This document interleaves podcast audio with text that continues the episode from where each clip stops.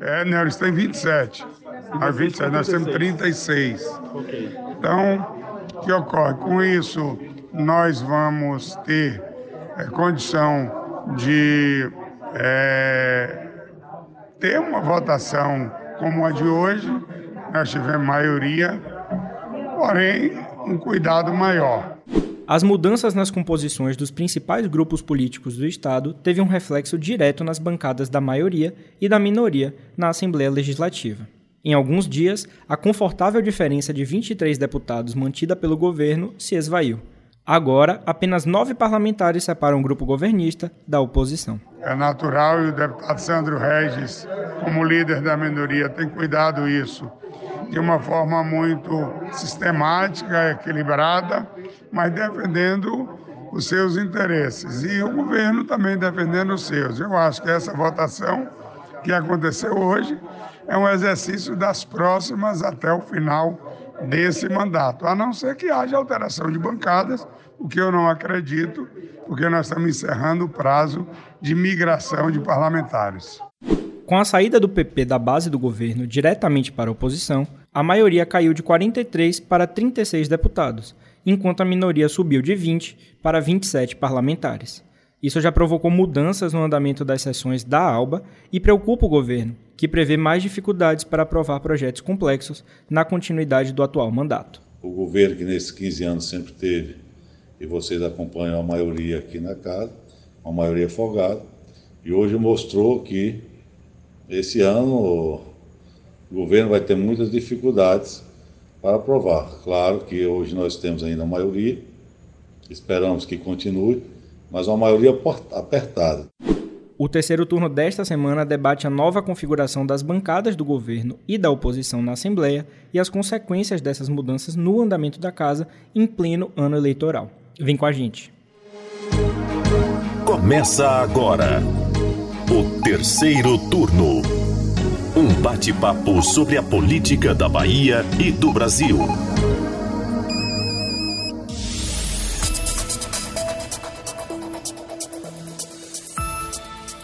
Eu sou Gabriel Lopes e comigo para a gravação do podcast de política do Bahia Notícias, os repórteres do site Lula Bonfim. Olá, gente. E Anderson Ramos. Olá mais uma vez, pessoal. Bom, pessoal, antes de começar o episódio dessa semana, eu vou pedir aqui que você que está nos ouvindo siga o terceiro turno nos tocadores de podcast e nós estamos em diversas plataformas: no Spotify, no Deezer, no Apple Podcast e também no Google Podcast. Bom, meus queridos Lula e Anderson, a gente já vem comentando aqui no terceiro turno que 2022 é um ano que promete um embate duro na política da Bahia. A gente já está tendo provas disso semana a semana. A chegada de ACM Neto à disputa pelo Palácio de Ondina já era um fator que prometia embaralhar bastante o jogo, mas a grande confusão que foi a articulação do governo para definir um candidato e a consequente mudança de lado do PP de João Leão deixaram um negócio ainda mais intenso no debate público. Na Assembleia Legislativa da Bahia não foi diferente. De repente, sete deputados que integravam a base do governo na casa mudaram de lado e passaram a integrar a oposição. Claro, isso mantém o grupo governista em maioria, mas os próprios admitem que já não é uma maioria tão confortável assim e que isso pode causar problemas durante o ano. Mas, antes de qualquer coisa, precisamos dizer quem mudou de lado e quem ficou na base do governo. Porque, vejam bem, o PP tem nove deputados estaduais, mas será que todos foram de vez para a oposição? E durante toda essa confusão, será que mais alguém mudou de lado? É o que vamos contar aqui, né, Lula? Exato, Gabriel. Eu consultei tanto o governo quanto a oposição para chegar a esse número. O deputado Rosenberg Pinto, líder do governo na Assembleia, me disse na última terça-feira que eles teriam 36 deputados, enquanto a oposição teria apenas 27. Fui a fundo para saber quem é quem nessa divisão e aviso desde já: dois deputados do PP se mantiveram na base do governo. São eles, Aderbal Caldas e Jurandir Oliveira. Ambos revelaram ao Bahia Notícias que seguem no grupo governista e também que não vão tentar a reeleição em outubro. Quem também está em partido de oposição, mas integra a base do governo, são os parlamentares Roberto Carlos, do PDT, Josefa Nunes, do Patriota, e Vitor Bonfim, do PL. Euclides Fernandes, que era do PDT, acertou sua filiação ao PT nesta quarta-feira. Ainda o deputado Júnior Muniz, que está sem partido desde que deixou o PP em meados de fevereiro, mas que já procura uma sigla do grupo governista para se lançar à reeleição em outubro. Os outros 28 integrantes da maioria são dos partidos da base: PT, PSD, PCdoB, PSB e Avante. Pois é, Lula. E do lado da oposição entraram os demais integrantes do PP: Antônio Henrique Júnior, Odal, Eduardo Salles, Luiz Augusto, Nelson Leal, Niltinho e Robinho. Esse último, vale lembrar, que ele já tinha deixado a base do governo lá do ano passado. Quem também deixou a base foi a deputada Mirela Macedo, que deixou o PSD e se filiou à União Brasil essa semana. E mais recentemente, o deputado Marcelinho Veiga, que deixou o PSB está articulando para se filiar ao partido de Assemineto, né, o União Brasil. Na oposição se juntam ainda os deputados Samuel Júnior, do PDT, Kátia Oliveira, do MDB, e todos os demais parlamentares da União Brasil, PSDB, Republicanos e PSC. Ainda o deputado Wilton Coelho, do PSOL, né, que se identifica como independente, mas quase sempre acompanha a oposição nas votações da Assembleia. E assim chegamos à conta lá do início desse episódio de 36 governistas e 27 oposicionistas. É, Hilton é o eterno oposição a tudo, né? É o nosso pessoalista.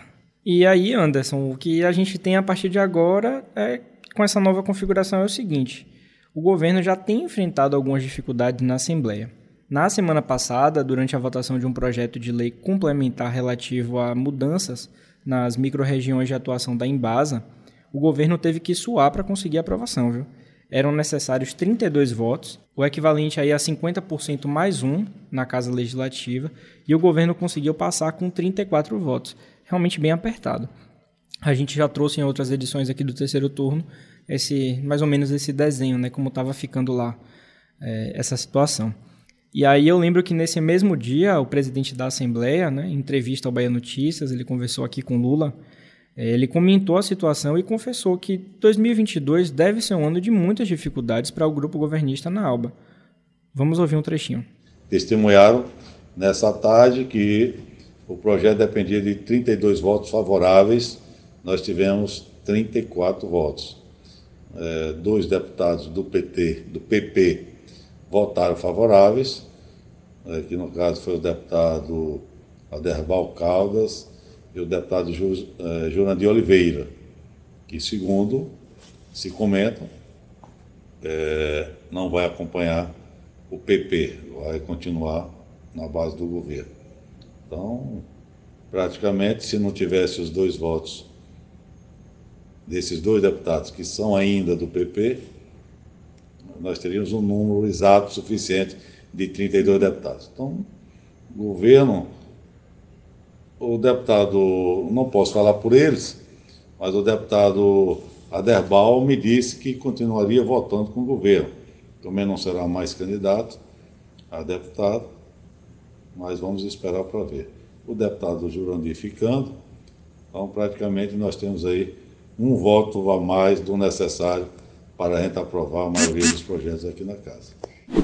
Essa dificuldade colocada pelo presidente Adolfo Menezes pode inclusive se ampliar em contextos como o que vimos neste caso da Embasa, em que o projeto foi muito criticado por sindicatos e outros representantes da classe trabalhadora. Nesses casos, há a possibilidade do governo ter resistência dentro da sua própria base, que tem uma prevalência de esquerda e é bastante ligada a sindicatos. Foi o que aconteceu com o deputado Marcelino Galo, do PT, que fez um duro posicionamento no plenário da Assembleia lá em fevereiro, quando o projeto foi colocado em pauta. Naquela oportunidade, ele deixou bem claro que era contrário à aprovação. Entretanto, nesta terça-feira, dia da votação, ele não apareceu para votar. De qualquer jeito, essa é uma conta que o governo precisa fazer. Até quantos votos dentro da base eles podem perder e, mesmo assim, conseguirem aprovar um projeto. É isso, Lula. E a margem que o governo tem fica muito apertada, né? É, no caso desse projeto da lei complementar da Embasa, como já foi dito aqui, é necessário pelo menos 32 votos na casa para aprovação do texto.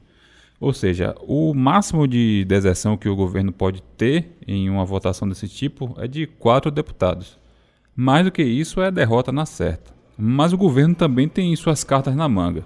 O MDB, por exemplo, está mudando de lado e desembarcando na base governista. Com isso, a deputada Cátia Oliveira pode mudar de lado, desfalcando a oposição.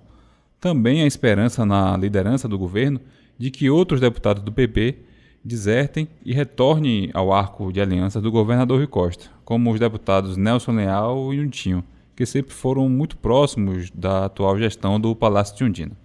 Exatamente, Anderson. Nelson Leal, inclusive, chegou a ser especulado como possível candidato a vice-governador na chapa de Jerônimo Rodrigues, né? Para isso, o ex-secretário de Desenvolvimento Econômico, né, SDE, deixaria o PP e se juntaria às fileiras do MDB para essa disputa de outubro. Leal, inclusive, chegou a deletar de suas redes sociais todas as referências a seu partido, o Progressistas, o que aumentou os rumores de mudança de lado. Já Niltinho, de acordo com informações do jornal Tribuna da Bahia, lá em janeiro, chegou até a avaliar uma possível filiação ao PSB. O parlamentar não confirma esse movimento, mas, se ele se concretizar, Nilton retorna à base do governo e tranquiliza o trabalho de Rosenberg à frente da bancada. Né? Voltando um pouco a essa questão do PSB, é, esperava-se uma debandada né, de alguns deputados do PP e por conta de uma possível federação do PSB com o PT e com outros partidos de esquerda. PCdoB, PV? Sim, sim. E a época é, em que ainda estava se negociando essa possibilidade da federação, o PSB acabou virando o queridinho né, dos, dos deputados sim. daqui, né? Inclusive se faziam algumas projeções de dobrar até a bancada aqui na ALBA e tal. A noiva da vez, né? Pois é, só que a federação não, não aconteceu, então... O PSB foi a sigla que ficou de fora, né? Desse arranjo pois aí é. arrumado por PT, PCdoB e PV, né? E o PSB da Bahia não gostou nada de ter ficado de fora. É, Lídice, é, todas as entrevistas que ela pode, ela menciona isso, né? E ela demonstra muita preocupação, né? E nos bastidores a gente sabe que o partido vai ter dificuldade até de eleger ela mesma, né? Ela apontou né, em uma conversa com você Sim. durante essa semana, em uma cobertura, que ela estava vendo dificuldades para montar essa chapa proporcional. Né? O partido tem que romper ali uma cláusula de barreira, tem que se preocupar, porque o PSB tinha dois deputados federais, né? Marcelo Nilo saiu e tem Leeds. Dificilmente agora, num cenário atual que a gente tem, consegue fazer dois em 2022.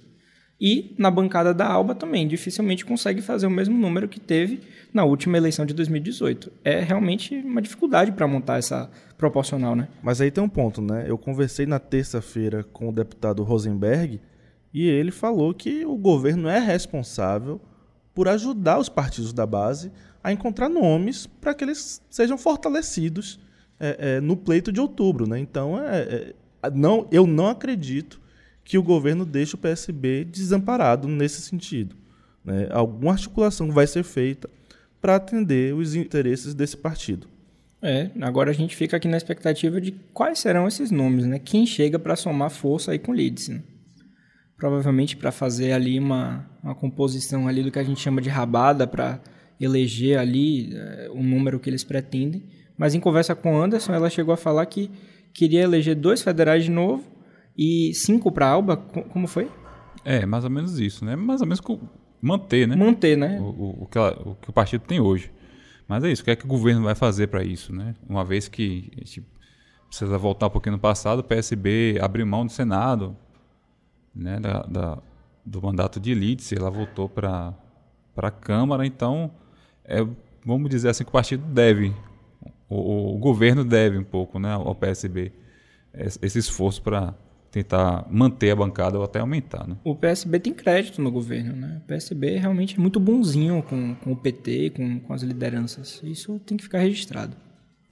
Agora, voltando um pouco ao assunto, né? uma outra alteração, Gabriel, que deve ocorrer na, na Assembleia na próxima semana, é, o deputado Carlos Geilson, do PSDB, já se despediu dos colegas e dos funcionários da casa na sessão da última terça-feira. Em novembro de 2020, Geilson assumiu como suplente a vaga de Léo Prates na Alba. Mas com a saída eh, de Prates da Secretaria Municipal da Saúde, ele acabará retornando à Assembleia já na próxima sessão. Essa mudança, no entanto, vem para manter tudo como já está. Sai um aliado de Assemineto e entra outro aliado de Assemineto. Pois é, meus queridos, e agora nos resta acompanhar os próximos episódios desse enfrentamento entre governo e oposição lá na Alba. E a gente vai continuar cobrindo, né? Nós temos aqui nosso setorista de Assembleia, nosso setorista de Alba, vem fazendo um trabalho belíssimo lá na cobertura, os bastidores, fazer afagos aqui ao meu colega de bancada, né? É, com certeza, exatamente. E a gente continua aqui, ouvinte, temos um compromisso com você de seguir acompanhando e trazendo o que for de mais importante na política do Estado. Claro, se você quiser saber ainda mais sobre tudo o que acontece na política da Bahia, basta acessar o baianoticias.com.br, que toda uma equipe trabalha para informar a população baiana. Eu deixo aqui meu abraço e até a próxima semana. Valeu, Gabriel. Valeu, Anderson. Valeu, Paulinho. Valeu, ouvinte. Até a próxima semana. Valeu, galera, e até a próxima semana. Aqui no terceiro turno nós estamos sempre muito interessados na sua opinião, então manda seu comentário, crítica e elogio pra gente, sempre usando a hashtag terceiro turno BN. O programa é gravado da redação do Bahia Notícias e conta com a apresentação dos repórteres Gabriel Lopes, Lula Bonfim e Anderson Ramos. No início deste episódio você ouviu as vozes dos deputados estaduais Rosenberg Pinto, líder do governo na Alba, e Adolfo Menezes, presidente da casa. Os áudios utilizados são do Bahia Notícias. A edição de som é de Paulo Vitor Nadal e o roteiro de Lula Bonfim. Você ouviu o terceiro turno, o seu podcast semanal sobre a política da Bahia e do Brasil.